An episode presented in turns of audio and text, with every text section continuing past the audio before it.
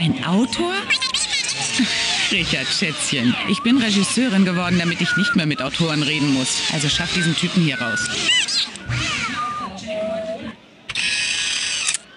Zehn Sekunden. Neun. Okay, Desktop wegblenden und auf schwarz gehen. Okay, wir sehen uns auf der anderen Seite. Die Schwarzmarkt Baby Infoshow, damit nichts schief geht beim Kinderkauf.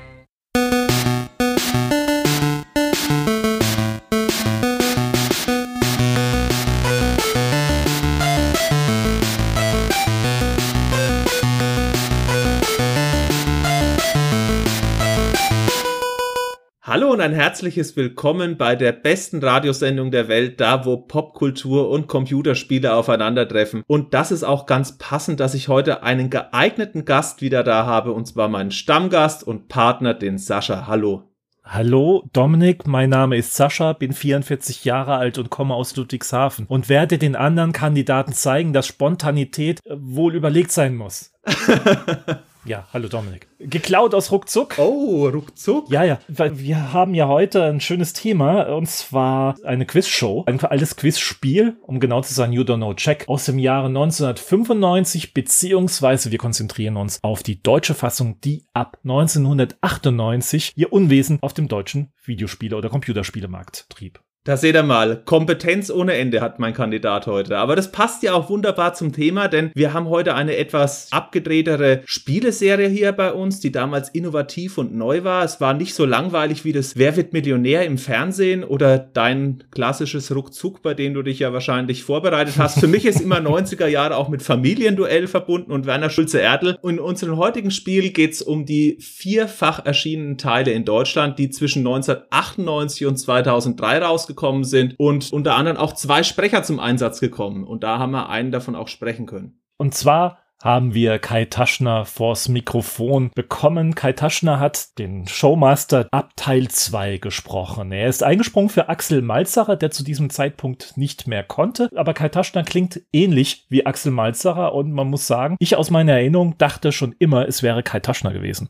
Also mir ist ein Unterschied damals aufgefallen. Ich habe alle vier Teile damals gespielt, als sie frisch waren und ich hatte alle vier Teile auch im Original, was auch bemerkenswert ist für mich, dass ich die damals zum Vollpreis gekauft habe. Mhm. Ja, ist wirklich so. Ich bin eigentlich ein Budgetkäufer und mir ist es ein bisschen aufgefallen, dass die Stimme zwischen Teil 1 und 2 anders ist, aber erst nachdem ich mich damit beschäftigt habe, ist es mir tatsächlich aufgefallen. Und natürlich kommt der Kai Taschner bei uns auch zu Wort innerhalb der Sendung und er wird auch aufklären, wie er da an den Job gekommen ist, beziehungsweise wie seine meine Vorstellung bei Teil 1 gelaufen ist. Erklären wir mal ganz kurz, wie das Spiel funktioniert. Müssen wir auf alle Fälle, das ist ja inzwischen auch ein paar Jahre her. Das Spiel fängt ganz klassisch an wie eine Radio-Fernsehsendung. Also von den Vorbereitungen klingt es eher wie eine Fernsehsendung, aber im weiteren Teil meine ich immer, das wäre eine Radiosendung. Also das kommt nie so richtig heraus, wie ich finde. Man wird ausgezählt, noch 30 Sekunden und noch 10 Sekunden Ton ab, Schwarzblende und man hört so ganz leise im Hintergrund doch so einen ausklingenden Werbespot. Man wird währenddessen von einem Anheizer gefragt,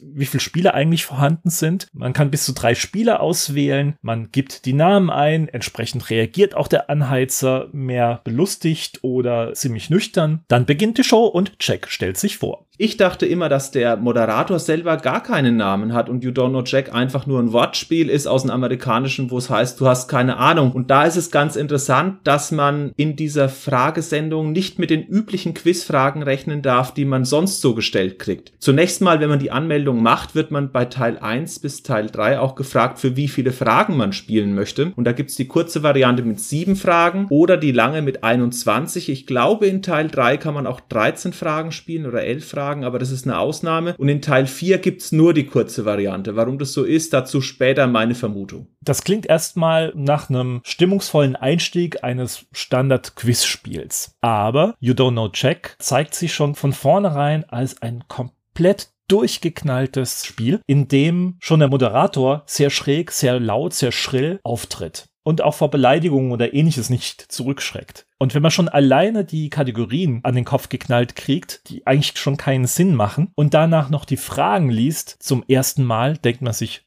was zum Teufel ist hier los?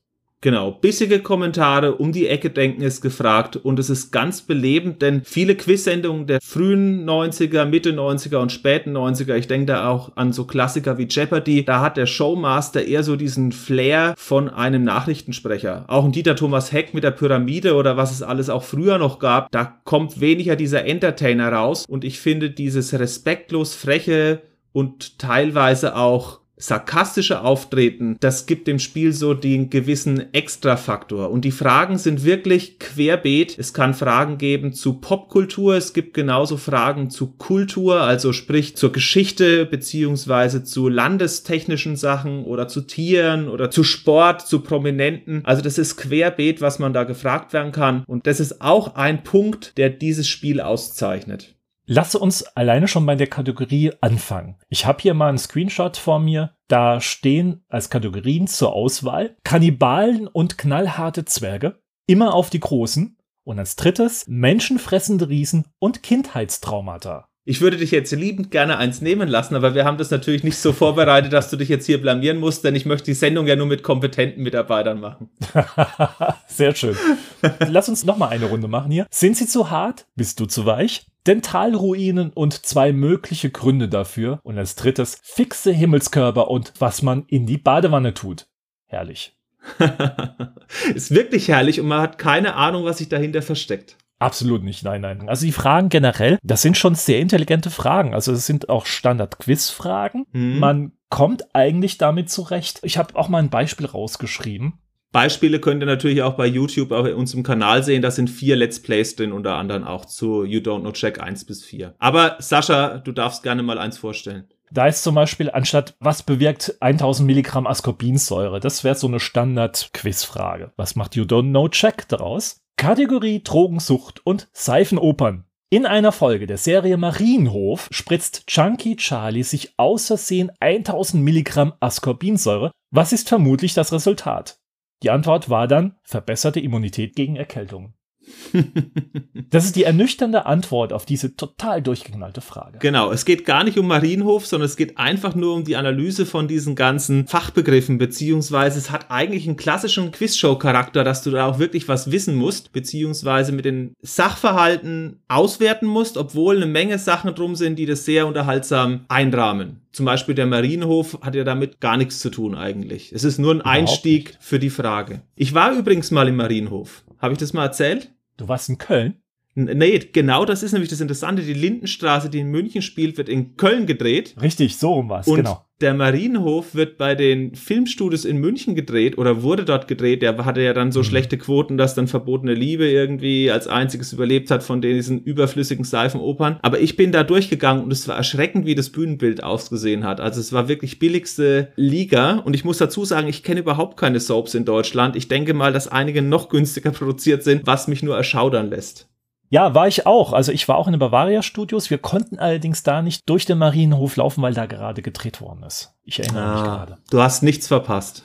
Ja. Dafür habe ich immer noch die alten, verrottenen Filmkulissen aus der unendlichen Geschichte noch erleben dürfen, die ich als Kind schon gesehen habe, aber der Zustand war vor fünf Jahren sehr erbärmlich, leider Gottes. Hm. Bist du auch durchs Boot gelaufen? Natürlich und viermal den Kopf angerannt. Jedes Mal, wenn ich dort drin war. Hm. Enemy Mine ist dort noch gedreht worden. Das ist auch mhm. noch ein Film von 1985 und das war ganz interessant, dass die gesagt haben, die Amerikaner sind aufgrund der guten Dollar-D-Mark-Verhältnisse dort angerückt und haben die Filme dort dann auch entsprechend produzieren lassen. Aber die große Zeit der Bavaria Filmstudios sind die 80er, glaube ich, gewesen. Für internationale ja. Produktion.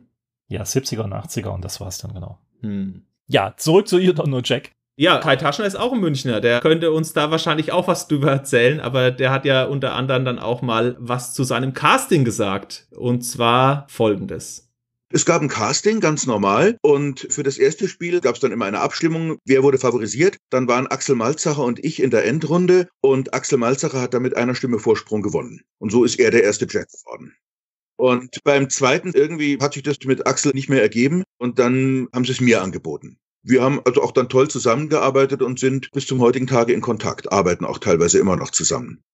Knapp verloren, aber dann doch letztendlich die Rolle bekommen, wenn es auch nur kurz danach war als Nummer zwei. Aber die Nummer zwei hat sich dann längerfristig für ihn gelohnt. Ja, und er hat auch die Zusammenarbeit nicht bereut, denn er erinnert sich bis heute gerne an das Projekt You Don't Know Jack und es hat ihn auch zur Zusammenarbeit mit Coda Entertainment gebracht. Da haben wir unter anderem auch mit Johannes Deni telefoniert, der uns dann auch einige Anekdoten erzählt hat zu You Don't Know Jack, aber dazu später. Es gibt ja nicht nur die normalen Standardfragen, also diese Querdenkerfragen. Ich muss ehrlich gestehen, ich wurde immer abgelenkt von solchen Sätzen wie Marienhof und Chunky Charlie. Die haben mich immer total abgelenkt vor der eigentlichen Frage und bis dahin war die Zeit vorbei und also ich war nicht gerade sehr gut in You Don't Know Jack. Man hat auch nur 10 Sekunden Zeit ja, bis ich die Frage verstanden habe, kannst du vergessen. Da gab es andere, weitaus bessere in meinem Team, die sich da durchschlängelten. Aber es gibt, wie gesagt, nicht nur die Standardfragen, es gab auch Sonderrunden. Die Sonderrunden, kamen die immer in einem gewissen Rhythmus oder waren die per Zufall ausgewählt? Also es gab immer bei sieben eine Sonderrunde ohne die Jack Attack am Ende und bei 21 Fragen waren es, ich muss schätzen, weil ich habe jetzt auch in der Rückschau die kurze Version immer gespielt für alle vier Teile, aber ich sag mal, da kam zwei oder dreimal dran und du wusstest so, bei Frage 4, 5, 6 muss jetzt irgendwann eine kommen und bei 19, 11 muss irgendwann eine kommen. Es war nie festgelegt, dass es genau diese Frage ist, aber du konntest die insgesamte Anzahl abschätzen, wie viele rankommen, bis du dann bei 21 Fragen warst. Das wusste man schon. Also es waren auch nicht immer die gleichen Spiele dran. Also du hast jetzt Sektor oder Zeldas als Beispiel genommen. Es kann sein, dass mal eine Runde auch ohne Sektor oder Zeldas war, denn es gab mehrere von diesen Spezialfragensets. Also das Sektor der Cell, das ist für mich das, was mir im Kopf geblieben ist nach all den Jahren. Es sind entweder oder Fragen oder auch beides gleichzeitig. Ja, das wäre beispielsweise bei Sektor der Zeldas der Fall. Es gibt dann noch die Schnickschnack-Frage oder Zickzack-Frage heißt es auch. Da muss man reimen, da kriegt man einen Satz und dann muss man aus diesem Satz eben einen meist bekannten Ausspruch machen, beziehungsweise eine bekannte Persönlichkeit auch entsprechend, die sich darauf reimen würde, finden. Und der Moderator gibt drei Tipps,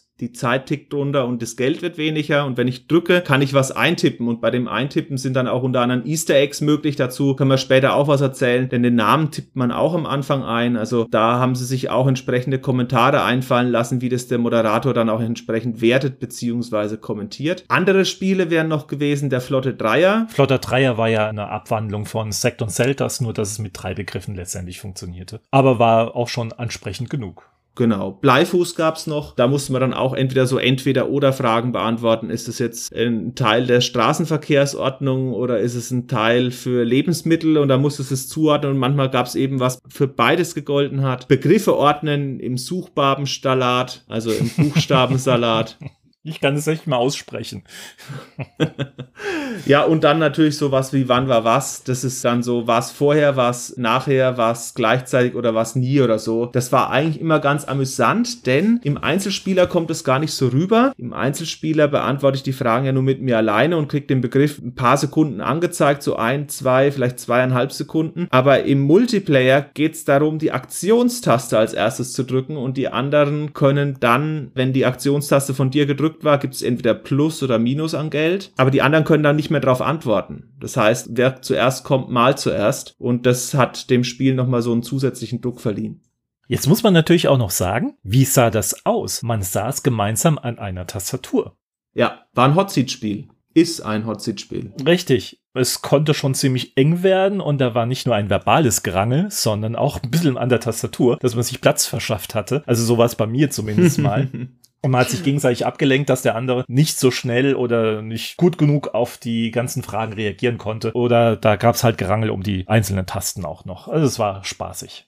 Ja, also wir sind nicht so weit gegangen, dass es ins körperliche Gewalt ausgeartet ist, aber ich weiß auch noch, dass wir den anderen versucht haben abzulenken und wenn uns das nicht gelungen ist, dann gab es ja noch immer die Option zu nageln. Ach ja, genau, die Nagelgeschichte. Im Englischen wurde es mit einer Schraube dargestellt, irgendwas mit I screwed him. Bei uns war es Nageln in Form von Festnageln. Nach dem Motto, ich kenne die Antwort auf diese Frage nicht, die erscheint mir so schwer, mein Nachbar kennt die bestimmt auch nicht. Also sage ich, hey, der soll die jetzt beantworten und nagle ihn. So, jetzt Dominik, jetzt musst du antworten. also, dann muss ich innerhalb von 10 Sekunden antworten und ich kann nicht sagen, boah, ich weiß es nicht, ich nagel jemand anderen, sondern einmal pro Sendung kann man praktisch jemanden drauf festlegen, dass er antworten muss. Und derjenige hat dann natürlich eine 25% Chance, wenn er nichts weiß, beziehungsweise wenn er es weiß, dann hat er sogar einen kleinen Vorteil, denn er kriegt die Summe gut geschrieben und derjenige, der ihn genagelt hat, kriegt den Betrag im Minus gewertet. Das muss man auch noch dazu sagen. Bei You Don't Know Jack kann man Minusgeld ansammeln, also negative Beträge durch Falschantworten. Und je jede Falschantwort, das sind ja immer vier Auswahlmöglichkeiten in den Standardfragen, werden auch suffisant kommentiert vom Moderator. Wenn die Frage richtig beantwortet ist, sagt auch der Moderator, warum die Frage in der Form richtig beantwortet ist. Der erklärt meistens noch die Lösung auch dann. Aber auch auf seine Art und Weise. Genau. Und meistens auch mit einem entsprechenden Kommentar. Er erklärt es auch sauber, also man kann es nachvollziehen. Er erklärt auch, dass man so um die Ecke denken muss. Aber wie gesagt, immer auf witzige Art und Weise. Man sitzt immer mit einem Lächeln, mindestens mit einem Lächeln vor der Tastatur.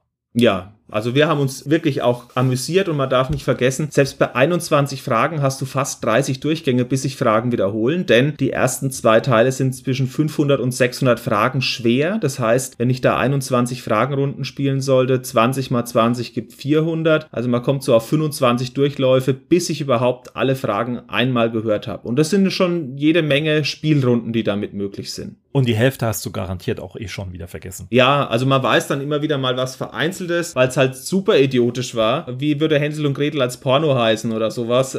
Das merkst du dir halt dann einfach, obwohl es unnützes Wissen ist. Ja, und wie hieß es? Äh, ich weiß es nicht mehr, aber ich weiß, es war eine Frage bei Goethe, die in Richtung Erotik gezielt hat und eine bei Grimms Märchen. Und ich weiß nicht mehr den Teil, eins, zwei, drei oder vier. Ich habe mir damals die Antwort gemerkt gehabt und habe sie tatsächlich, weil wir es sehr oft gespielt haben und ich kenne die Fragen aus eins, zwei, drei und vier eigentlich alle. Zurück in mein alter Ego Anfang 20 natürlich, dass ich damals, wo man es dann nochmal und nochmal und nochmal gespielt hat, tatsächlich mal hier und da eine Frage gewusst habe. Ich gebe dir recht, bei den meisten Fragen hast du auch 14 Tage später wieder keine Ahnung, was da richtig ist. Damit rechnen sie ja auch, muss man ja auch fairerweise sagen. Eine Sache zu den Spezialfragen möchte ich noch ganz gerne ergänzen. Und zwar gab es beim Teil 2 die unmögliche Frage. Das war mit so einer Piratenflagge, so ähnlich wie St. Pauli auftritt. Und die war 10.000 Euro schwer. Damals Euro 1999. Und die Frage fand ich spielmechanisch nicht so gelungen, denn die war wirklich auch schwierig gab 10.000. Das ist ein sehr hoher Betrag, denn die meisten Fragen geben in Teil 1, 2 und 4 zwischen 2, 4 und 6.000 D-Mark oder Euro. Das heißt, die war sehr bestimmend davon, ob du die Runde gewinnst oder nicht. Und ich bin mir nicht mehr sicher, ob man da genagelt werden konnte. Jetzt beim nochmal Spielen alleine konnte ich das jetzt nicht nachvollziehen. Aber wenn du die Frage falsch beantwortet hattest, war normalerweise der Sieg für dich gelaufen. Oder andere Leute hatten Schwierigkeiten, dich einzuholen. Deswegen haben sie die Frage beispielsweise, obwohl sie genauso kreativ kreativ gestellt ist, aber eben als Spielelement schwierig war, nur in Teil 2 drin. Also schlecht ausbalanciert in dem Moment. Ne? Ja. Ja gut, dadurch, dass es nur in einem Teil genutzt haben, schien sie auch auf diesen Trichter gekommen zu sein, dass es nicht so dolle war. Also sie kündigen, wenn du dir die CD-Hülle anschaust, ich habe leider die Packungen nicht mehr, aber mhm. auf der CD-Hülle steht, ey, mit neuen Frage- und Spielmodi, jetzt auch mit der unmöglichen Frage und mit der werben sie explizit mhm. hinten drauf auf You Don't Know Check 2. Aber ehrlich gesagt fand ich die schwierig mhm. was die Spielmechanik anging. Manches liest sich auf dem Papier besser, als es letztendlich ist. Genau, das war einfach problematisch. Mhm. Was aber auch witzig war, das ist das Set Spezialfragen. Das ist das Ende von You Don't Know Jack. Da kommt's immer zur Jack Attack. Das ist wie bei Quiz-Sendungen, dass es eine sehr schnelle Raterunde ist und man bis zum Schluss letztendlich das Ruder noch rumreißen kann, wenn man da in dieser Runde besser ist als der andere, der die ganze Zeit schon auf dem Siegertreppchen war. Man bekommt in der Mitte einen Begriff angezeigt und muss praktisch das Wort Paar finden. Und das andere Wort wird immer so abwechselnd mit anderen falschen Wörtern eingeblendet und zum passenden Zeitpunkt muss man eben den Basserknopf drücken oder seinen Aktionsknopf, wie es so schön heißt. Und wenn man natürlich das richtige Wort auswählt, bekommt man Geld, ansonsten kriegt man es abgezogen. Genau, das feste Wort in der Mitte steht beispielsweise, das war jetzt nicht bei You Don't Know Check drin, aber Stromberg und dann kommt durchgeflogen Ernie, Herr Becker, und dann kommt irgendwann Versicherungskaufmann und dann muss man halt bei Versicherungskaufmann drücken. Das gab dann 2000 Euro plus. Und wenn man bei den anderen Begriffen gedrückt hat aus Panik, weil der Mitspieler vielleicht schneller drücken soll, dann gibt's minus 2000. Und manchmal sind auch die Antworten nicht ganz so deutlich, wie ich es jetzt gesagt habe. Da kommt es auch immer so ein bisschen auf die Spur an und manchmal ist da was dabei, was sehr doppeldeutig ist. Was ich zum Beispiel weiß, eine Sache ist, wer ist Superman und dann fliegen lauter Namen durch. Da kennst du dich wahrscheinlich besser aus, wie es Spider-Man in echt heißt und wie die ganzen Comicfiguren Figuren heißen. Da bin ich jetzt nicht der beste Rater aller mhm. Zeiten, aber da ist es zum Beispiel auch so, das ist so eine typische Jack-Attack-Runde, da muss man eben dann anhand von so einer Doppeldeutigkeit die entsprechenden Treffer landen, so wie du es beschrieben hast. Mhm. Und wie gesagt, da kann man doch noch einiges rausreißen und tatsächlich der Sieger kann auch da schnell der Verlierer sein.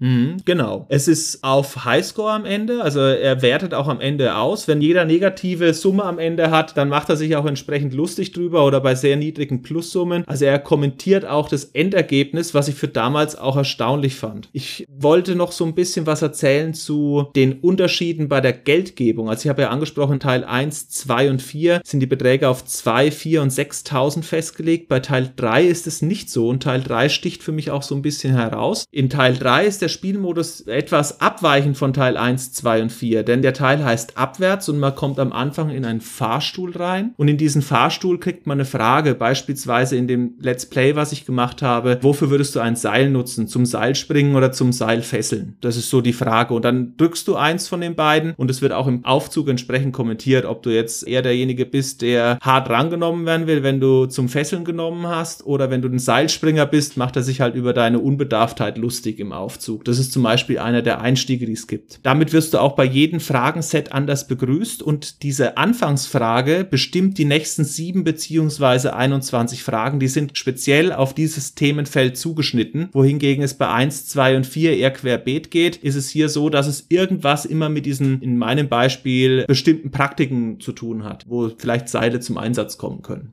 Wie groß muss die Wand der Entwickler gewesen sein oder dann der Lokalisationsstudios, dass sie diese Abzweigungen alle zumindest mal grafisch dargestellt haben? Das ist ja der Wahnsinn. Ich fand es hochinteressant, denn du hörst beim ersten Durchspielen, weil du ja entweder oder Frage hast am Anfang nur 50 Prozent der Kommentare von dem Moderator. Und wenn du die andere Option klickst, dann kriegst du sehr wahrscheinlich die gleichen Fragen, aber du hörst halt einen anderen Text dazu eingesprochen. Das ist also schon aufwendig und ich erinnere mich dran, dass You Don't Know Jack 3 auch zwei CDs hatte. Das heißt, es war eine Doppel-CD-Pack im Gegensatz zum Beispiel zum ersten und zum vierten Teil. Ich glaube, der zweite hatte auch zwei CDs. Da bin ich mir gar nicht mehr ganz sicher, müsste ich jetzt im Schrank schauen. Was noch anders war im dritten dritten Teil und das fand ich ein interessantes Experiment. Du hattest als gewonnener Spieler, also als erstes war es halt Zufallsprinzip, aber derjenige, der die letzte Frage gewonnen hat, hat mit seiner Aktionstaste den Betrag für die nächste Runde festlegen können. Da ging dann in Schnelldurchlauf, ich sag mal so drei Zehntel ungefähr, hast du Beträge gesehen, 4687, 5930, 610, 10.083. Und dadurch, wenn du richtig gedrückt hast im Reaktionstest, konntest du praktisch eine Frage mit wesentlich höherer Summe spielen als jemand, der vielleicht da schlecht drückt. Und das hat auch nur zu einer sehr starken Differenzierung, aber auch in gewisser Weise zu so ein bisschen Beliebigkeit im Langzeitvergleich geführt, ob du jetzt eine gute Runde gespielt hast oder nicht. Aber dadurch sind die Beträge halt auch unterschiedlich gewesen. Und die waren halt nicht abgerundet immer auf 500 beziehungsweise auf 1000 Euro Beträge. Sie haben beim dritten Teil also mehr experimentiert als bei den anderen Teilen. Genau. Ich fand den dritten Teil sehr sympathisch und ich habe gehofft, dass auch wieder mal sowas kommt. Aber man muss dazu sagen, die Lebensdauer von You Don't Know Jack war ja in Deutschland trotzdem nur fünf Jahre lang. Von 98 bis 2003. Wohingegen sie ja im US-Markt weiter fortgesetzt wird. Also die Reihe kommt auf über 20 Teile und ist auch schon 1995 an den Start gegangen. Und zwar damals von der Firma Jellyvision.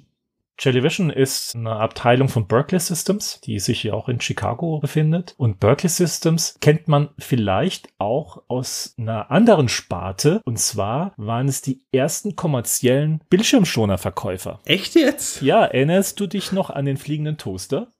Ich kenne nur der kleine Toaster und seine Freunde im Abenteuer. das kenne ich wiederum nicht, okay. Das ist ein Kinofilm gewesen in den 90er Jahren. Zeichentrick. Ich schreibe mal auf, das will ich jetzt sehen. Fünf mutige kleine Haushaltsgeräte wollen ihr Herrchen finden, koste es, was ja, es wolle. Warum denn nicht? Ein altes, vorlautes Kofferradio. Wie darf ich das verstehen? Eine clevere Schreibtischlampe. passiert. Eine kuschelige Schmusedecke. Ein brummiger alter Staubsauger. Was du nicht Und ein tapferer Toaster. Alles klar. Erleben ebenso aufregende wie komische Abenteuer. Eine Welt fast wie im Märchen. Der tapfere kleine Toaster. Demnächst hier im Kino.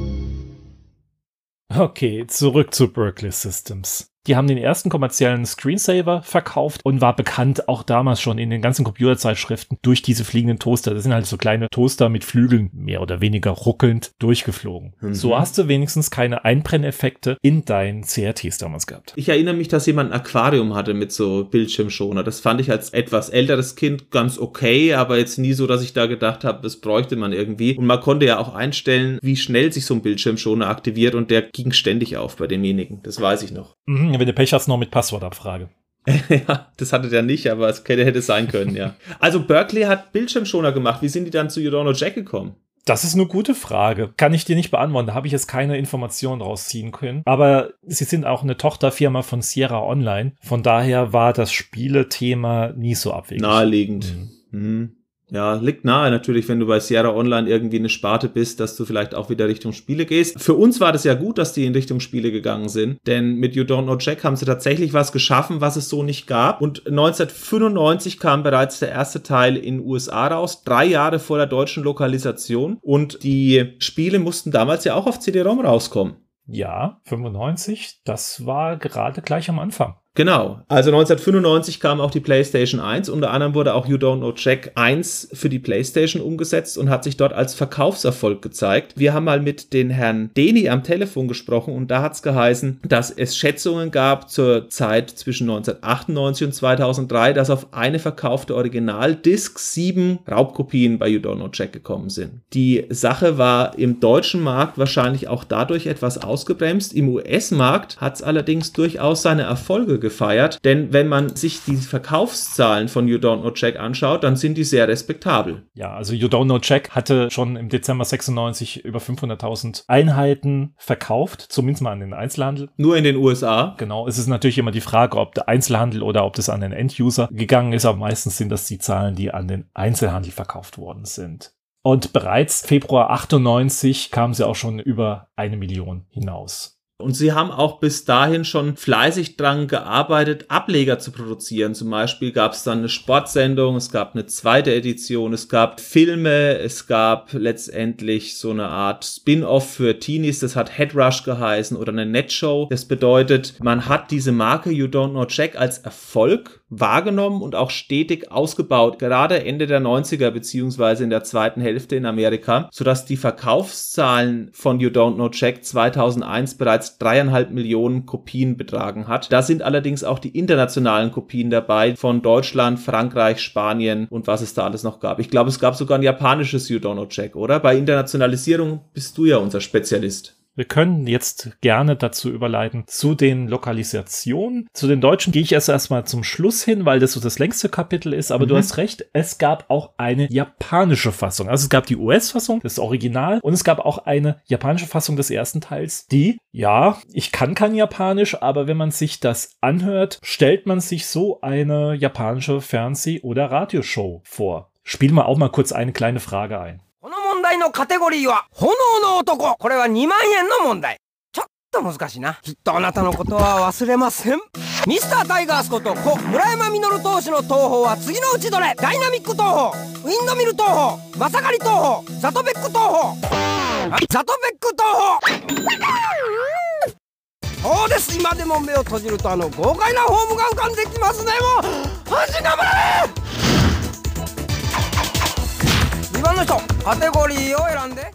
Ja, da hast du mich wieder eines Besseren belehrt. Bisher hat Japan für mich unterhaltungstechnisch immer aus Takeshis Castle bestanden. Ja, so weit entfernt ist das wirklich nicht. Wenn du im japanischen Fernsehen mal so Unterhaltungsshows dir anschaust, ist Takeshis Castle noch die harmlose Variante davon. Allein schon, wenn du das menschliche Tetris mal siehst, sehr witzig. Dann gab es nicht nur die US-Fassung als englischsprachige, sondern der britische Markt bekam auch seine eigene.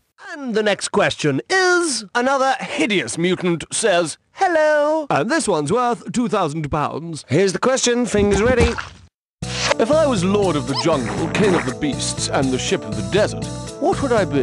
Simba the Gorillafant, Mowgli the Tyrannosaurus Horse, Tarzan the Lion Camel, or King Kong the Blue Whale Vulture? 2, what's the answer? Tarzan was Lord of the Jungle, the Lion is the King of the Beasts, and the Camel is the Ship of the Desert. Das finde ich auch das Erstaunliche bei diesen ganzen Lokalisationen, dass diese kulturellen Eigenheiten mit berücksichtigen. Das sieht man vor allem auch in der deutschen Fassung, zu der du wahrscheinlich nach den anderen Ablegern auch noch ein paar Worte sagen wirst, oder? Genau. Aber zum Schluss, wir wollen es ja vollständig machen, mhm. hören wir uns noch ganz kurz die französische an und dann haben wir es aber alle. Michael, au tableau, c'est quoi la catégorie Nirva pas net Et c'est une question à 2000 francs. Depuis trop longtemps single, je pars vivre à Seattle et décide de devenir grunge. je sature ma guitare, laisse pousser mes cheveux et n'ai que des idées noires. Mais que dois-je faire pour être totalement grunge? Jeter mon rasoir Wilkinson, laisser pourrir mes pieds dans mes Nike, laisser moisir mes Levi's dans un placard Allez, fais-moi peur Le nom grunge vient de la délicieuse substance résultant de la macération des orteils dans la crasse. Wunderbar. Was gibt's zur deutschen Fassung zu sagen? Da haben wir natürlich bessere Karten, was die Recherche betrifft. Allein schon durch Kai Taschner. Aber fangen wir mal ganz von vorne an. In Deutschland wurde es vertrieben von dem großen BMG-Konzern Bertelsmann Group Interactive, die ja einiges gemacht haben in den 90ern im Computer- und Videospielebereich und haben damit das Coda Studio beauftragt. Die Coda Studios von Johannes Deni und von Hans Schneck haben die komplette Lokalisation übernommen. Sie waren nicht nur selbst die Autoren, haben auch noch andere Autoren eingestellt und haben sich natürlich für diverse Sprecher entschieden. In dem ersten Teil haben wir ja schon gesagt, für Axel Malzerer. Axel Malzerer kennt man vielleicht am besten aus dem Film Ratatouille. Da hat er im Deutschen den Remy, die Ratte, gesprochen. Die Kochratte. Die Kochratte, genau, ja. Die unter dem Kochhut sitzt. Richtig. Ah. Ja.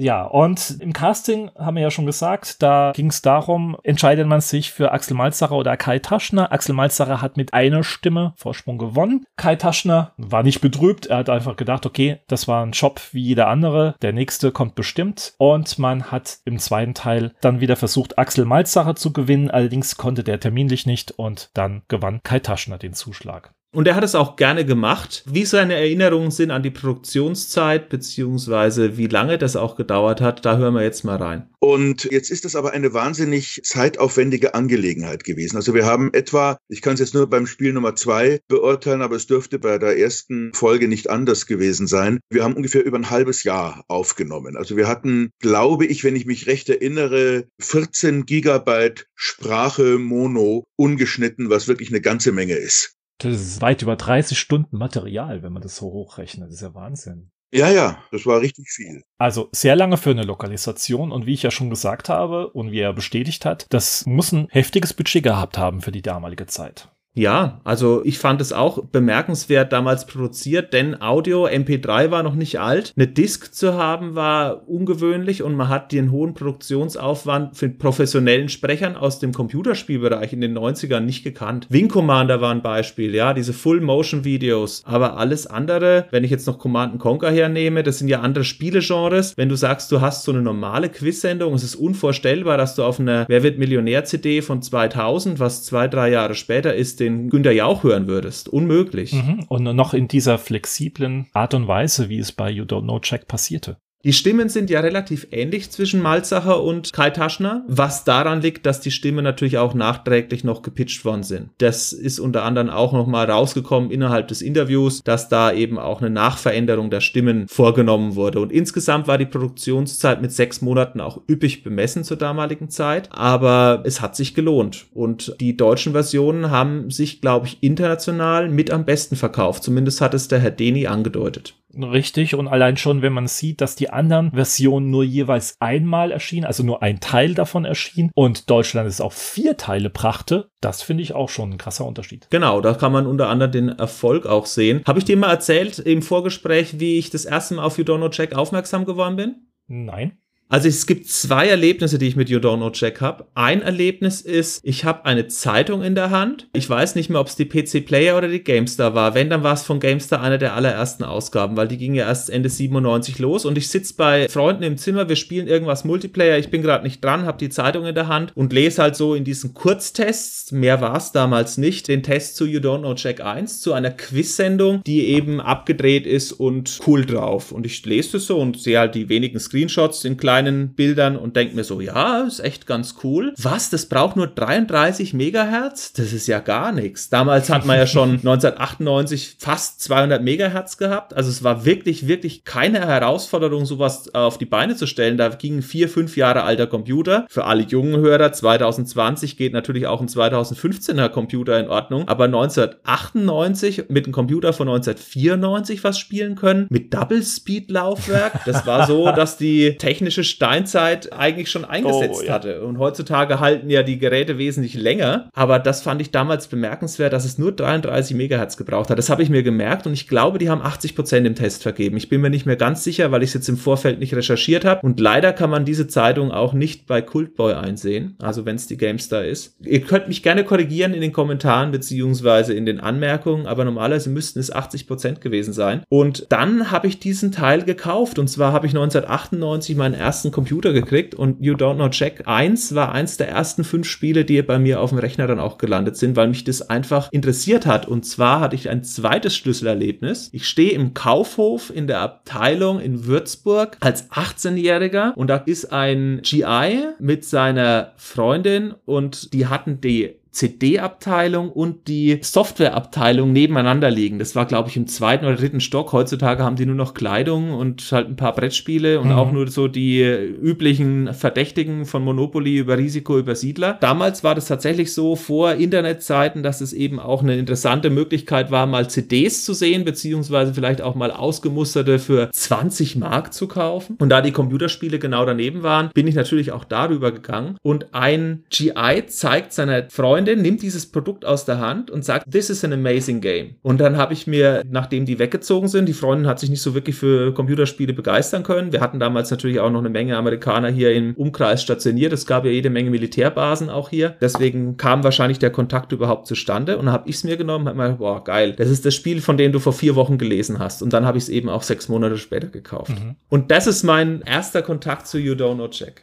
Ich kann mich nicht mehr genau erinnern. Es kam irgendeiner aus meiner damaligen PC-Spielergruppe mit dem Spiel mal an und hat gesagt, komm, das spielen wir mal in der Runde und es hat mich von vornherein gepackt. Das war damals der erste Teil. Ich habe kurz darauf dann mir den zweiten Teil gekauft. Kam ja auch nur ein Jahr später. Richtig, ja, das muss die Zeit gewesen sein, als der zweite Teil rauskam, kam der Freund mit dem ersten Teil an. Ich kann mich nur ganz dunkel erinnern und wie gesagt, dann habe ich einen zweiten Teil gekauft, den dritten und vierten damals gar nicht. Da war es schnell wieder verschwunden. Hm. Was im Nachhinein sehr schade ist, aber wir haben halt auch andere Spielchen gespielt. Da waren Half-Life und X-Wing Alliance und solche Spiele in dem Moment doch interessanter. Glorreiche Spiele, über die wir auch irgendwann Interviews führen werden. Hm, mal schauen, ja. So wie über Privateer. Gen oh ja, Privateer. Lass uns schnell mal wieder Ja. wechseln. Genau. Ich muss noch was sagen, Ja. was mich damals nicht beeindruckt hat, ist, dass die Freundin ja sich wenig beeindruckt gezeigt hat. Aber seltsamerweise war You Don't Know Jack bei mehreren Damen, mit denen ich zusammen war im Laufe meiner Zeit, immer das Spiel, wo die nicht so gesagt haben, oh, der will jetzt Computer spielen oder oh, was ist das, sondern die haben das wirklich mit Freude beziehungsweise mit Motivation mitgespielt, die eine oder andere Runde. Und das fand ich immer toll. Also es gibt ja Leute in anderen Podcasts, die erzählen, dass ihre Frauen bei Adventures miträtseln. Oder die Sims spielten. Genau, aber bei mir kann ich sagen, You Don't Know Jack als Partyspiel hat unisex-mäßig funktioniert. Das war jetzt nicht so, dass da der stinkende Nerd in der Ecke gesessen hat und sein Computerspiel hatte, sondern das war tatsächlich so, dass da die Mädels voll mitgezogen haben. Und das fand ich immer faszinierend. Das hat sogar meine Schwester gespielt und die hat, du hast die Sims erwähnt, die Sims gespielt, Age of Empires 2, Partners, das ist so eine ganz seltsame Sims-Ableger, wo du zwei Typen miteinander verkuppeln musst, die nackt in ihrer Wohnung nach einer Zeit rumlaufen und noch irgendwas mit so einer Anwaltskanzlei. Das war ähnlich aufgebaut wie Sims. Und ansonsten, Suma hat sie noch gespielt. Aber ansonsten habe ich jetzt alle Spiele aufgezählt, die meine Schwester gespielt hat und unter anderem eben auch You Don't Know Jack und das hat sie eigentlich auch ganz okay gern gespielt. Was ein Spiel super auszeichnet bei ihr, ne? Neben den Highlights und den schrägen Highlights ist das doch, ja, in guter Gesellschaft. Genau, also es war immer die Möglichkeit, Ende der 90er, Anfang der 2000er, jemanden damit PC-Spiele entweder A näher zu bringen oder B auch zu zeigen, die sind erstens nicht dumm und können auch Spaß machen, selbst Skeptikern. Also meine Eltern, das war vielleicht eine Nummer zu hart, ja, die haben ja damals kaum die Maus bedienen können, aber jeder, der das zumindest schon hatte, diese Einstiegshürde, für den war You Don't Know Jack zumindest auch so eine Berührung, wo ich sage, ja, da merkst du halt, dass Computerspiele nicht nur doofes Action-Geklicke ist, wo du auf Reaktion gehst, was man ja teilweise unterstellt und was Computerspiele auch auf keinen Fall sind in ihrer Masse. Es gibt ja Spiele, da gibt man so ein bisschen Wasser auf die Mühlräder und You Don't Know Jack hat den Wind komplett aus den Segeln genommen bei allen Skeptikern. Ja, es ist ja ein Unterschied, als wenn du das spielst oder Half-Life mit der Brechstange durchrennst und arme Wissenschaftler um die Ecke bringst. Richtig, oder irgend so ein Casual-Zeug, was dann später aufkam, ja. Ja.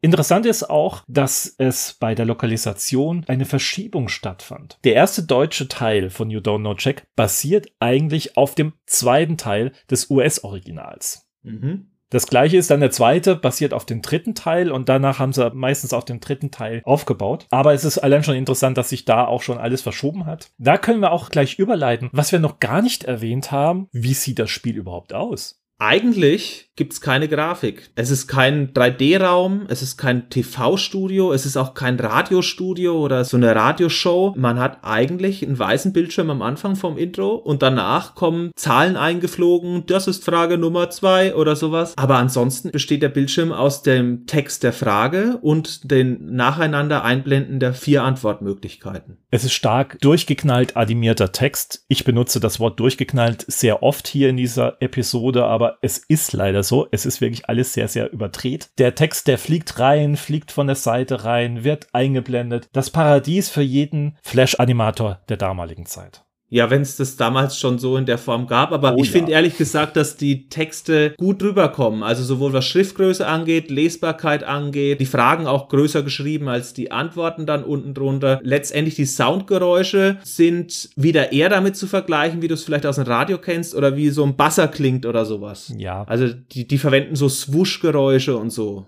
Die Animationen, die werden so heute nicht mehr eingesetzt. Heute ist der Stil eher sauberer, markanter, kontrastreicher und damals auch noch Mitte der 90er quietschebunt und wie gesagt sehr stark überdreht. Und wie du richtig sagst, es wird begleitet mit diversen Soundeffekten. Also letztendlich der Sound besteht außer musikalischen Einspielern und Shingles aus nichts anderem aus Wuschs, Quietschen, Platschen, Klatscher, Bangs und Pupser. Genau, auch in den Spezialfragen bei Bleifuß beispielsweise hört man Auto oder eine Bremse oder sowas, ja. Ja, aber ansonsten ist die Soundkulisse doch sehr einfach gestrickt. Insgesamt ein spartanisches, aber trotzdem ansprechendes und vor allem funktional passendes Design haben die You Don't Know Jack Teile, finde ich. Ohne Frage. Also sie wirken auch, ich finde, nicht altmodisch in der Form, wie sie jetzt präsentiert sind. Was natürlich schon schwierig ist, ist, dass die ein oder andere Frage ein bisschen überholt ist. Gerade wenn es um Prominente geht oder wenn es um TV-Serien geht. Da muss man dann wirklich sich zurückerinnern in dieser Zeit. Und wenn man es jetzt mit jemandem spielt, der 15, 20, 25 ist, dann hat er da tatsächlich einen Nachteil bei der einen oder anderen Frage, weil dieses Popkulturwissen dann doch etwas veraltet. Es geben ja auch unter anderem Leute zu, die Adventures gemacht haben und sagen, ja, so ein popkultureller Bezug, das ist natürlich immer lustig in ihrer Zeit, aber die Witze veralten dann eben auch, weil manche Persönlichkeiten nicht mehr bekannt sind und so ähnlich ist es da auch. Allerdings ist es so, dass die mit Stimmimitatoren sogar und das so als kleines Easter Egg so Art Gastauftritte haben. Also da kommt der Mutter von dem Moderator auf einmal rein, aber auch prominent nachgeahmte Stimmen wie zum Beispiel Arnold Schwarzenegger als Terminator.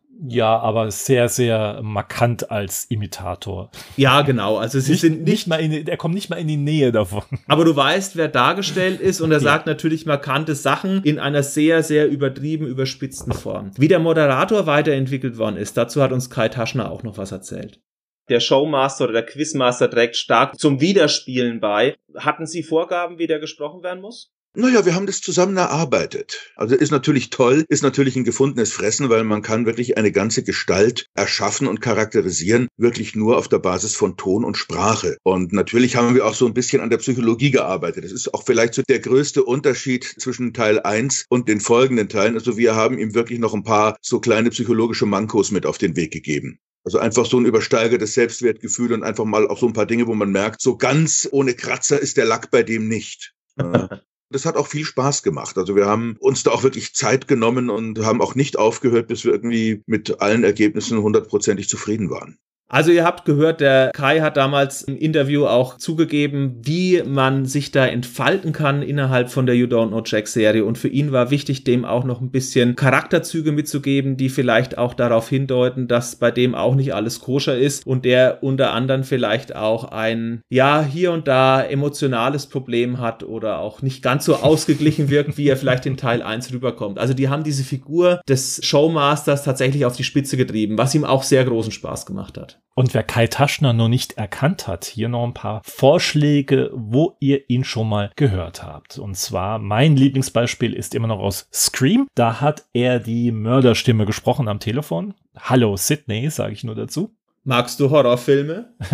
nee, definitiv nicht. Das fragt er sie ich aber. weiß, ja, ja, der, der Einstieg mit Drew Barrymore, richtig. Ja, also das ist so für mich das bekannteste und sehr einprägsamste Beispiel, aber aktuell bekannt aus Rick and Morty als den Oberrülpser Rick. Und ja, er macht die Rülpser selbst. Das hat er selbst gesagt. Ich glaube, er kann sogar das Alphabet schon rülpsen, hat er gesagt, ne? Oder zumindest mal einige Ja, Anfänge. genau. Sehr appetitlich. Oder auch Spieler kennen ihn vor allem aus einer großartigen Rolle aus Borderlands. Da sprach er den Handsome Jack. Und auch interessant, die deutsche Fassung von den Borderlands-Spielen wurde auch wieder von den Coda Studios oder Coda Entertainment lokalisiert. Genau, mit denen scheint er regelmäßig zusammenzuarbeiten. Die sind anscheinend auch, ja, privat ganz gut befreundet beziehungsweise vernetzt. Also so gesehen ist es eine fruchtbare und hochqualitative Arbeit, die die zusammen abliefern als Team. Die sind auch wirklich eingespielt bei ihren Projekten und grundsätzlich ist das immer ein gutes Zeichen, wenn die eine Lokalisierung in Deutschland vorgenommen haben in der Vergangenheit. Wenn ihr dazu mehr wissen wollt, die Interviewfolge zu Kai Taschner und da erzählt er noch wesentlich mehr, steht auch bei uns auf dem Kanal. Hört einfach mal rein. Hm, Da erzählt er nicht nur von Computer- und Videospielen, sondern auch über seine Arbeit als Sprecher im Synchronstudio oder auch als Synchronregisseur oder auch als Synchrondrehbuchautor. Nee, wie heißt es? Nee. Ja, das passt. Gell? Ja. Syn Synchrondrehbuchautor, ja. Ja. Aber was ich noch sagen wollte, ist, was mir aufgefallen ist im Spielen damals, dann lange vergessen und jetzt wieder kurz bevor wir die Aufzeichnung gemacht haben, in Erinnerung gerufen ist, dass der Euro drei Jahre vorher eingeführt wurde bei Know Jack. Sehr interessant, das ist mir jetzt nicht so richtig aufgefallen, aber ich kann mich auch erinnern, dass ich damals schon verwundert war, weil ich damals so den Euro nicht so auf dem Schirm hatte, eher noch den EQ. Aber das ist eine ganz andere Geschichte. Schade, dass du die jetzt nicht zum Besten gibst, aber wir müssen ja auch was für spätere Folgen haben, wenn es um Währungen geht. Oh ja, genau. Ich weiß gar nicht, wann wurde es eigentlich beschlossen. Ah gut, ich meine, wenn 2002 der Euro eingeführt wurde, dann muss es ja schon ein paar Jahre vorher beschlossen Ja, sein. also zum 31.12.99 sind die Wechselkurse fixiert worden. Das heißt, diese Ach, ja, stimmt. 1,95583, die dann zum 01.01.2002 auch wirklich überall gegolten haben, 1 Mark 96 aufgerundet ist 1 Euro. Diese Zahl wurde praktisch damals fixiert, aber da das Spiel 99 rauskommt und ich vermute nicht am 31.12.99 hat man da sehr vorausschauend wahrscheinlich gehandelt. Umso überraschender, dass man damals nicht bei der D-Mark geblieben ist, vielleicht um das Spiel frisch zu halten, könnte ich mir vorstellen. Aber 2000 kam ja schon You Don't Know Jack 3. Also bin ehrlich gesagt überrascht gewesen, dass da der Euro war und ich wusste auch noch, die hatten das vor der Einführung. Bei Teil 3 war ich mir absolut sicher und ich wusste, den habe ich auch vor der Euro-Einführung gespielt. Aber bei Teil 2 war ich noch wirklich am überlegen, ist das D-Mark oder nicht? Und jetzt beim Wiederspielen kam raus, ist Euro und das finde ich bemerkenswert, vier Jahre vor Einführung der Währung. Denn wenn man zurückgeht in die Zeit der 90er Jahre, hast du 99 überhaupt eine Sekunde an den Euro gedacht? Nein, gar nicht. Deswegen, das, ich bin jetzt echt am überlegen, aber ich kann mich erinnern, dass es Ende 99 dieser Fixkurs vereinbart wurde. Genau. Aber ansonsten, nee, ich kann mich da gar nicht mehr erinnern. Ich denke mal, eine Möglichkeit wäre vielleicht, dass sie den österreichischen Markt noch mitnehmen wollten. Ansonsten hätten sie ja vielleicht noch was mit Schilling einbauen müssen. Das Mhm. ist für mich die einzige Erklärung. Das ist schlau, hey. Das ist wirklich clever gedacht, weil es sind ja doch 8 Millionen Menschen Siehste. mehr. Ja, du, du überraschst mich immer wieder, Sascha. Einer muss doch diesen Podcast hier mit Wissen pushen. ja, äh, ich, ich sag ja, der eine ist das Brain und der andere ist halt derjenige, der ein bisschen was erzählt. So, ich überlasse jedem Hörer jetzt, was wer wer ist. Genau. Der Sascha muss einfach den Podcast mit einem Ahnungslosen machen. Das ist einfach so. Aber da passen wir ja wunderbar in die Sendung bei You Don't Know Jack. Genau, um Gottes Willen. Aber ich vermute, das ist eine richtige Schlussfolgerung, denn auf Schilling umzustellen, ich meine, klar, du kannst immer die D-Mark durch sieben teilen, da hast du auch deine Schilling, äh, mal sieben nehmen, da hast du auch deine Schillingsumme. Grundsätzlich vermute ich auch, dass das vielleicht ein Grund gewesen ist, weil die Lokalisierung hast du ja wahrscheinlich nicht mit einem österreichischen Sprecher nochmal machen wollen, dafür war der Markt zu klein, aber das Spiel dort zu verkaufen war ja kein Ding der Unmöglichkeit in deutscher Sprache. Nö, sicher nicht. Ja. Generell deutschsprachigen Markt. Gut, die Schweizer, der kleine Teil von den Schweizern. Ja, das Hätten sie beim Euro mitgemacht, aber naja, gut. Was ich aus dem Euro weiß, ich habe zwei Sachen in 99 oder 2000, da ging es darum, die Briten machen nicht mit und ich denke mir so, oh schade, hm, naja, ja okay, gut, macht nix und dann kam die Meldung, die Dänen machen auch nicht mit und dann haben wir gedacht, fuck, wer macht da überhaupt mit? Wir mit Griechenland und Co. und so kam es ja dann letztendlich auch. Aber das sind die einzigen Meldungen, die ich aus den späten 90ern mit dem Euro verbinde und 2001 durfte ich die Starter-Sets ausgeben. Ich habe ja Bankkaufmann gelernt Ja. und da konnte man 20 Mark in Münzen erhalten, zwei Wochen bevor der Euro an den Start gegangen ist. Und die Leute haben sich alle wie die Verrückten geholt. Ja, dieses porthässliche Plastiksäckchen mit so einem kleinen Satz drin. Ja, ja, Richtig. Und die sind, eins, die sind ja. sogar bei eBay verkauft worden, was total verrückt war. Ah, nee. Also die Leute haben sich wirklich drauf gefreut auf den Euro. Ja, ich mich auch und ich freue mich immer noch, beziehungsweise ich bin froh, dass wir einen Euro haben, bin Verfechter des Euros. Ich mag es immer sehr einfach, seitdem der Euro natürlich in anderen europäischen Ländern auch gültig ist, die ganze Rumrechnerei. Gerade in Frankreich habe ich immer so meine Probleme gehabt. Nee, das ist gut. Das ist gut hm, so. Hm. Also ich sehe da so dieses Für und Wider, da bin ich etwas zwiegespaltener. Ich bin aber auch kein Ablehner vom Euro, muss ich dazu sagen. Ich glaube nur, dass er halt etwas ungünstig konstruiert wurde damals. Aber das ist nochmal ein ah. Thema für eine eigene Sendung. Ja. Was ich bei den Starter-Sets nochmal so interessant fand, das kann ich noch ergänzen, ist, dass du kennst doch diese 10 Marke Denkmünzen, ne? Ja. Und du weißt doch, dass es da Sammler gibt, die dann sagen, ich brauche dieses und jenes Set und da fehlt mir eine Münze und die mhm. Münze gab es nur 1983. Ich war überrascht und auch erschrocken, dass Unmengen an Münzen jeden Tag abgegeben wurden bei uns. Es waren ja wirklich auch alle Bankleute am Schalter damals. Und diese Unmengen an Münzen bedeutet, du hattest am Ende vom Tag, wir hatten gar nicht für 10 Mark Münzen so Sachen zum Stapeln eigentlich, aber wir hatten nur allein in meiner Filiale vielleicht jeden Tag sechs Wochen lang, acht Wochen lang 510 Mark Münzen jedes Mal rumliegen. Und du hättest aus diesen kompletten Sammlermünzen was nehmen können. Und was ich ganz witzig fand, mein Opa und meine Oma haben mir damals die Münzen von Olympia 1972 geschenkt. Und als Kind, das haben die mir geschenkt mit elf oder zwölf. Und die waren halt was ganz Besonderes. Und Olympische Spiele und Sport und wow, und ich werde reich. Und ich habe immer was ganz Besonderes. ganz so war es nicht, aber ich habe mich wirklich gefreut über die Münzen. Und die kamen gefühlt tausendfach rein. Und ich habe mir jeden Tag gedacht, so ein Mist, ey, das sind genau die fünf Münzen, die ich habe. Also die, es kamen auch sehr seltene Münzen, was mich echt überrascht hat, dass sie getauscht werden. Aber meine eigenen individuell in meiner Kindheit ausgedachten Werte sind praktisch komplett weginflationiert worden durch diese Unmengen an Münzen, die da eingereicht wurden beim Eurotausch. Ach, herrlich. Wunderbares You Don't Know Check-Thema. Ich würde nur ganz kurz auf die Macher von You Don't Know Check zurückkommen. Ja, gerne. ja, über die findet man leider nicht sehr viel entweder sie sind über You Don't Know Check nicht mehr hinausgekommen, was ja nicht schlimm sein muss, um Gottes Willen. Aber man sieht, viele, viele Entwickler sind der Marke treu geblieben. Bei einigen Personen konnte ich tatsächlich noch was finden, da hätte ich Tom Wutke, er wird zumindest mal so geschrieben, Wutke, Watki, Wutki, keine Ahnung, wie man ihn auf Englisch ausspricht. Aber mhm. er arbeitet nicht mehr für Checkbox, arbeitet zwischenzeitlich schon für Google und Twitter und jetzt für eine Firma namens Cruise, a self-driving service designed for the cities we love. Ah, sehr schön, oder? Gut, der ist wahrscheinlich aus dem Spielebereich raus, wenn er selbstfahrende Mobilität macht. Aber du hast angesprochen, Checkbox Games, das ist natürlich 2013 aus diesem Jellyvision Verband hervorgegangen und die kümmern sich vor allem auch um Partyspiele. Fibbage ist ein Ableger, Kiplash International ist unter anderem auch jetzt mal eingedeutscht worden. Allerdings ist das vorrangige Eingabemedium der Screen des Smartphones und nicht mehr der PC. Hm, sehr interessant. Das fördert auch sehr viele schlechte Bewertungen in den Konsolenshops. Das wird da nicht sehr gut angenommen, mhm. dass die Leute tatsächlich noch ein Handy haben müssen, was ja jeder von uns hat und kaum über das Handy hinwegschauen kann. Aber lassen wir das Thema. Hm. Also mit Drawful haben sie auch so eine Art Montagsmaler-Ableger, der läuft auch ganz gut, der läuft natürlich auch weniger mit Sprache. Das ist natürlich für die Internationalisierung auch erfolgreicher. Aber mit der Eindeutschung, ich habe ja mit den, wie bereits angesprochen, mit den Johannes Deni schon telefoniert von Coda Entertainment und da hat er gemeint, es kann durchaus sein, dass sich im Bereich Partyspiele was tut, denn er steht in Absprachen mit ihnen oder in Verhandlungen und er kann jetzt noch nichts genaueres dazu sagen. Und ich habe natürlich gehofft, dass so eine Pressemeldung aus dem Jahr 2018 wiederbelebt wird. Und zwar hat damals die GameStar in einem einmaligen Artikel getitelt, schon gewusst, You Don't Know Jack kommt zurück. Das wahnwitzige Quizspiel You Don't Know Jack feiert ein Comeback, natürlich mit Ausrufezeichen. Die neue Auflage soll bereits diesen Herbst erscheinen und sogar acht Spieler Support bieten. Und die Nachricht ist vom 9. April 2018, also ein bisschen zu spät für einen Aprilscherz, aber es kam jetzt zwei Jahre nichts und Kai Taschner wurde auch seit 2006, seit dem Sonderedition Kicker WM, das Fußballquiz, das damals für die deutsche Heim-WM, wo wir die Welt zu Gast bei Freunden bei uns war, produziert wurde und leider viel zu wenig Fragen hatte und auch nur ein Zwei-Spieler-Support liegt ein bisschen nahe, weil man natürlich dann sagt, man hat zwei verschiedene Fußballteams, die auch auf dem Rasen miteinander stehen. Neben dieser Sonderedition gab es eben diese Ankündigung, aber er hat gesagt, bisher ist das alles noch ohne Echo bei ihm, also es gibt keine Anfragen.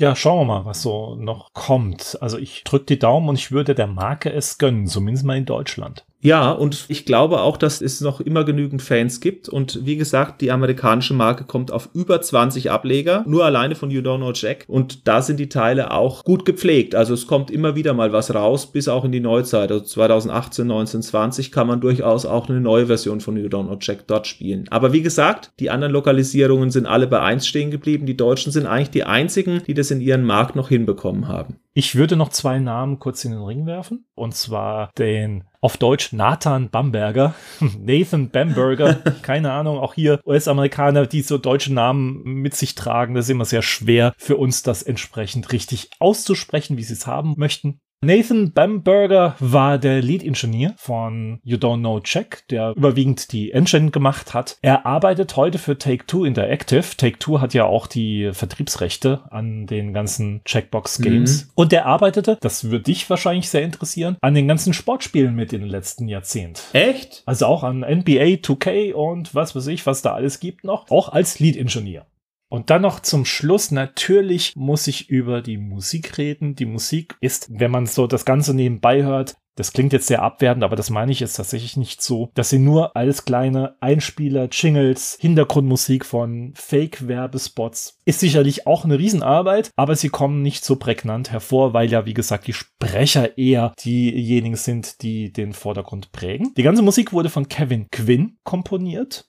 Ihn kennt man eher aus Disney-Serien. Er hatte mhm. überwiegend für Disney Channel und Konsorten gearbeitet. Er hat unter anderem das Hauptthema von Disneys Große Pause komponiert. Hat dann auch bei Sitcoms mitgemacht, Sister and Sister oder auch Goofy und Max. Also liest sich im ersten Moment nicht gerade sehr spektakulär, aber solche Serien haben natürlich auch ihre Existenzberechtigung und Sister und Sister war nicht so schlecht damals. Und irgendeiner muss ja die Musik machen und er hat sie gemacht. Mhm. Ich finde die auch passend. Es ist halt so dieses einen auf gute Laune und ein bisschen Euphorie mhm. verbreiten spannende Quiz-Sendungsmelodien. Ich finde es eigentlich ganz gut. Keine dramatisierende Wirkung wie bei Wer wird Millionär, wenn die Frage beantwortet worden ist, aber absolut passend für das Ambiente des Spiels. Hat er sehr gut gemacht. Er arbeitet jetzt nicht mehr für Disney, sondern seit einigen Jahren für the MX Group, das ist irgendeine Marketingfirma, als Digital Marketing Strategist. Mhm, mh. Toller Titel. Möchte ich auch. Vielleicht kriegst du den. Musst mal fragen bei dir in der Firma. Die sind doch flexibel nee, bei sowas. Nicht, nicht wir. Ich zitiere mal aus einem kleinen Gesetzestext. Die Amtssprache ist Deutsch. okay. Ja gut, vielleicht kriegst du so einen deutschen Titel. Das kann ja auch sein über das Team, also wie gesagt, sehr spärlich. Man konnte zwar den Twitter-Account von dem einen oder anderen noch auffinden, aber man konnte daraus nicht erkennen, was sie derzeit machen oder gemacht haben. Ja, und es gibt auch nicht diesen Producer wie beispielsweise bei den LucasArts-Spielen, wo man sagt, da sprechen wir jetzt mit Ron Gilbert, da sprechen wir jetzt mit Noah Falstein oder Tim Schafer, sondern das ist ein Gemeinschaftsprojekt, bei dem keiner so direkt im Vordergrund steht. Was ich interessant finde, die ganze Sache ist ja lizenziert worden und tatsächlich ist es so, dass die Art und Optik gleich geblieben ist, über die haben wir uns schon unterhalten. Was allerdings so an Besonderheiten drin ist, wo ich mir relativ sicher bin, ohne es genau zu wissen, dass es in der japanischen Fassung bestimmt nicht drin ist, ist, wenn ich zum Beispiel solche solche Antworten eingebe wie Arschloch. Dann reagiert der Quizmaster dadurch, dass er sagt, hahaha, sehr witzig und gibt dir entweder einen Minusbetrag und wenn ich es nochmal eintippe, dann wirft er mich aus der Sendung und wenn ich es nochmal eintippe, dann beendet er die Sendung. Sowas ist zum Beispiel als Easter Egg auch drin, dass der Moderator da auch entsprechend reagiert. Oder wenn ich beispielsweise eine Antwort eingebe, die nur aus Konsonanten besteht, dann fragt danach, welche Sprache das sein soll. Also ob das jetzt Russisch ist oder irgendwas Slawisches. Finde ich natürlich auch sehr amüsant und passend. Solche Easter Eggs sind unter anderem versteckt. Und das ist für die damalige Zeit sehr selten. Über die Jahre hinweg gab es auch einige Konvertierungen von You Don't Know Check. Also es gab es nicht nur für den PC oder auch für die PlayStation, wie du auch schon erwähnt hast, sondern auch tatsächlich für den Mac. Spätere Versionen gab es dann für Xbox 360, PS3. Dann vor allem halt natürlich im Mobilbereich dann einiges. Also ich spreche dann natürlich von den US-Fassungen, von den späteren Fassungen. Und ich habe gesehen, es gab sogar eine Version für die Uja 2013. Echt? Ja. Die Uja. Für alle, die das nicht kennen sollten, die Uja war eine Kickstarter finanzierte Spielkonsole, die irgendwie einen Fuß in den Markt setzen wollte durch eine Mischung aus freier Spielesoftware als auch auf kommerzieller Software. Aber wie es dem so ist, du brauchst ein gewisses kommerzielles Portfolio und daran ist es letztendlich gescheitert. Es hat sich verkauft wie verrückt, aber letztendlich wurde es kein Erfolg und auch die Qualität der Spielekonsole und des Controllers, das muss eine Katastrophe gewesen sein. Aber nur eine kleine Randnotiz. Die Uja ist so das typische Beispiel für gehypt vor dem Start. Jeder wartet heiß drauf, das zu kriegen, außer vielleicht ein paar Leute, die ein bisschen skeptischer waren. Aber jeder wartet heiß drauf, es zu kriegen und jeder hasst die Konsole, sobald er sie angeschalten hat und eine Stunde bedient hat. Ja, tragisches Schicksal. Das ist eigentlich die Kurzfassung der Uja. Das heißt, die 20 Minuten könnt ihr euch auf YouTube sparen. Aus unserer Sicht auch wahrscheinlich einer der ja, bedauernswertesten Flops von so einer Art Unabhängigkeit oder eine dritte Kraft einzuführen, die eben neben den etablierten großen Firmen auch Spielekonsolen herstellt. Ach ja, genau. Ihr seid uns ja werbefrei gewohnt. Und normalerweise werben ja Firmen immer irgendwann in der Mitte ihrer Sendung oder ganz am Anfang. Und wir haben uns dazu entschlossen, euch jetzt nochmal ein kleines Schmankerl aus einem You Don't Know Jack Teil auch in Sachen Werbung zu präsentieren.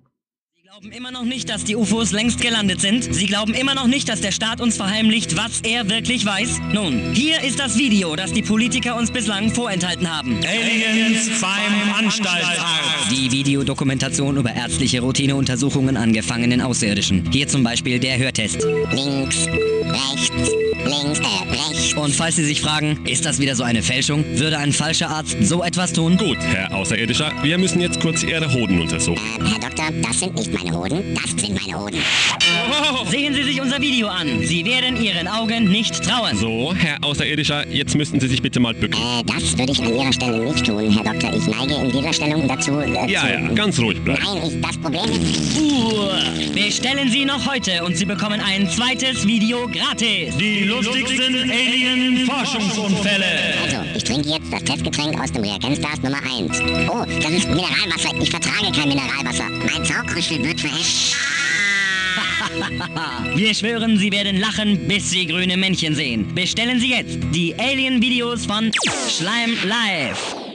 Also Sascha, für mich war Werbung immer einer der Punkte in You Don't Know Jack, die mich dazu animiert haben, noch nach dem Spielen auch tatsächlich gar nichts zu machen und einfach nur zuzuhören. Und zwar hatten die 70 Minuten Werbesendungen, letztendlich auch Werbejingles, würdest du wahrscheinlich sagen, die so zwischen 30 Sekunden und 90 Sekunden eingespielt waren mit unterschiedlichen Sprechern. Das war dann nicht der Axel Malzacher oder der Kai Taschner. Und diese Sprecher haben Fantasieprodukte angegeben oder irgendwelche absonderlichen Sachen beworben, die es in echt nicht gab, die aber so lustig gemacht waren, dass ich damals wirklich, wirklich gerne zugehört habe. Sie vermittelten das gleiche Gefühl, als wenn ich jetzt mir Privatfernsehen anschauen würde. Ja, das ist ein ganz guter Vergleich. Was ich beim Wiederspielen jetzt gemerkt habe als 40-Jähriger, es sind viele Pipi-Kaka-Witze dabei oder irgendwelche Sachen, die so ein bisschen Richtung Sex gehen. Es sind auch ein paar großartige Sachen dabei, wo ein Kindersitz, wenn ein Kind aufwacht bei der Autofahrt beispielsweise eine Spritze in den Arm gibt und dann schläft es die Fahrt durch und wenn es wieder aufwacht, dann wird es wieder irgendwie benebelt von irgendwelchen chemischen Zusätzen und solche Werbungen sind natürlich großartig, aber ich fand das damals immer sehr witzig. Teil 4 hat, glaube ich, 70 Minuten Werbung und die anderen Teile sind in ähnlicher Form mit der Werbeeinblendung. Und wie gesagt, das wurde querbeet gemacht, wer da aufzeichnen wollte. Das waren nicht unbedingt immer nur professionelle Sprecher, aber die Werbespots sind sehr gelungen. Ja, gut, das hat ja auch so einen gewissen Charme, wenn du solch eine Hommage an Werbung machen möchtest, wenn die Sprecher auch nicht gerade sehr professionell sind. Ich erinnere nur an die typische Kinowerbung damals in den 80er und 90ern, die mit diesen Dias begonnen haben. Kannst du dich erinnern? Habt ihr das auch gehabt? Ja, jetzt neu in deiner Stadt, das Möbelhaus, bla bla bla. Und dann hast du irgendwie so ein Foto gehabt von denen ihren Verkaufsbereich. Ja, ja, kenne ich auch. Und du hast gebetet, dass endlich die Langnese-Werbung anfängt, dass der Eismann reinkommt. ja, das stimmt. Ach ja, die gute alte Zeit, die ich nicht misse. Ja, also ich muss sagen, da habe ich auch nichts dagegen, dass die Kinos modernisiert worden sind. Allerdings die Preise von damals hätte ich hier und da schon ganz gerne zurück. Ja, gut, 6 Mark war aber auch schon nicht ohne damals für mich. Aber gut, ja. wir schweifen heute sehr oft ab, merke ich. You don't know check.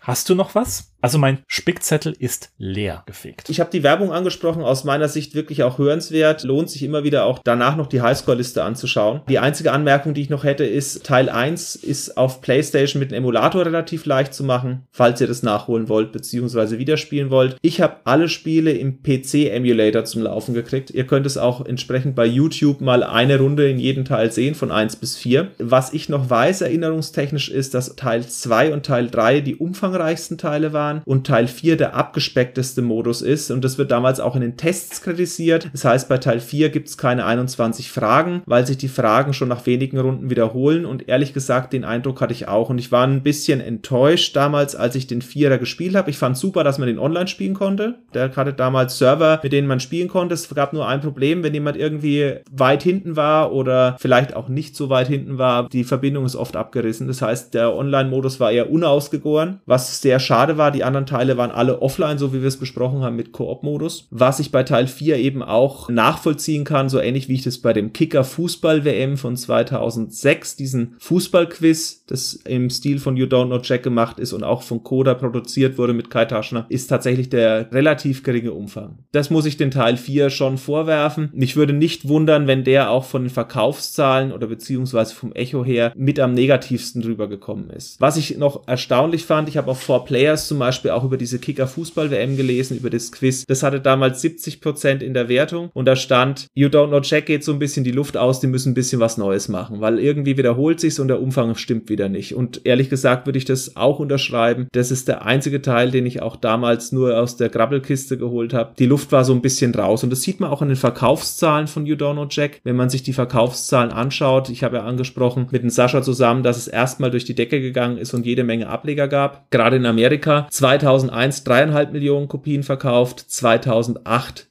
viereinhalb Millionen Kopien verkauft, insgesamt 100 Millionen Dollar mit der Marke You Don't Know Jack eingenommen. Auf Steam gibt's auch You Don't Know Jack, allerdings nicht die deutschen Versionen. Das heißt, wenn ihr dort den Jackpack kauft oder die Jackbox irgendwo mal seht, sei es Indigala oder sei es irgendein anderer entsprechender Keyseller oder Bundle-Anbieter, dann sind das immer die nicht deutsch lokalisierten Versionen und ich finde, gerade auch bei der sprachlichen Schwierigkeit, dem Tempo, sollte man ein sehr fortgeschrittenes englisches Wissen haben, plus auch ein kulturelles Wissen, damit die überhaupt einigermaßen was taugen. Deswegen von meiner Seite aus ganz klare Empfehlung, deutsche Lokalisierungen. Und das andere, was ich noch loswerden möchte, ist, das habe ich im Laufe der Recherche gefunden. 1998 hat die PC Gamer in Amerika das Spiel auf 48. Platz der wichtigsten oder besten Computerspiele aller Zeiten gehoben. Ist bestimmt seitdem abgerutscht, aber sie bezeichnen es damals als essential, also als grundlegend für Computerspiele, also eine ganz klare Empfehlung. Und den Hype von You Don't Know Jack von 98 bis 2000, 2001 sieht man auch daran, dass einer der großen Networks in Amerika eine Fernsehsendung mit You Don't Know Jack an den Start gebracht hat und die ist zumindest für sechs Folgen im Sommer 2001 gelaufen.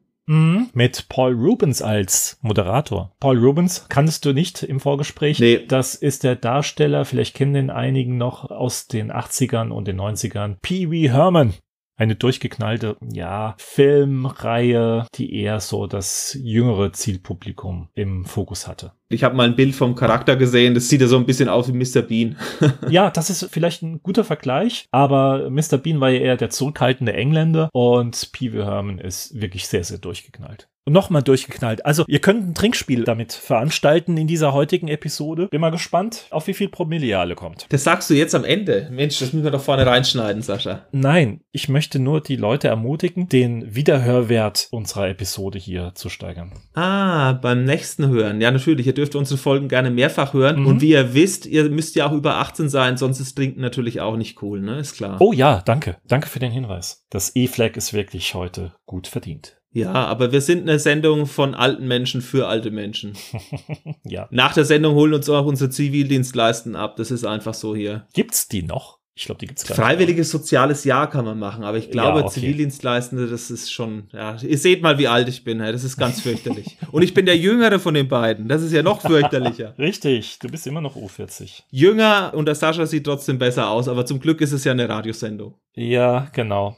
Aber trotzdem möchte ich noch mal kurz Werbung machen für unser tolles Interview mit dem Herrn Kai Taschner. Für mich als Audiobegeisterter war es eine unglaubliche Ehre, Kai Taschner zu interviewen, ihn live zu erleben, da mich Sprecher und Synchron, das ganze Synchrongeschäft immer interessierte und das war, wie gesagt, für mich ein toller Einblick, eine tolle Zeit mit ihm zusammen das ganze Interview aufzunehmen. Das haben wir nicht nur als Podcast-Episode, sondern auch als kleines Video auf YouTube. Das verlinke ich natürlich auch in die Show Notes. Ja, und ansonsten gibt's natürlich wieder unsere Kanäle. Also ihr habt uns jetzt entweder bei Spotify gehört, aber genauso geht es auch bei iTunes oder Mixcloud. Wir sind inzwischen auch auf dieser gelandet nach einer längeren Odyssee mit dem Support dort. und wir freuen uns natürlich, wenn ihr uns entsprechend dort auch abonniert, beziehungsweise auch mit einer positiven Bewertung oder Kommentar verseht. Das hilft uns durchaus weiter, weitere Leute in ihrer Unwissenheit zu bekehren und zu solchen Klassikern wie You Don't Know Jack und der ganzen Serie zurückzuführen.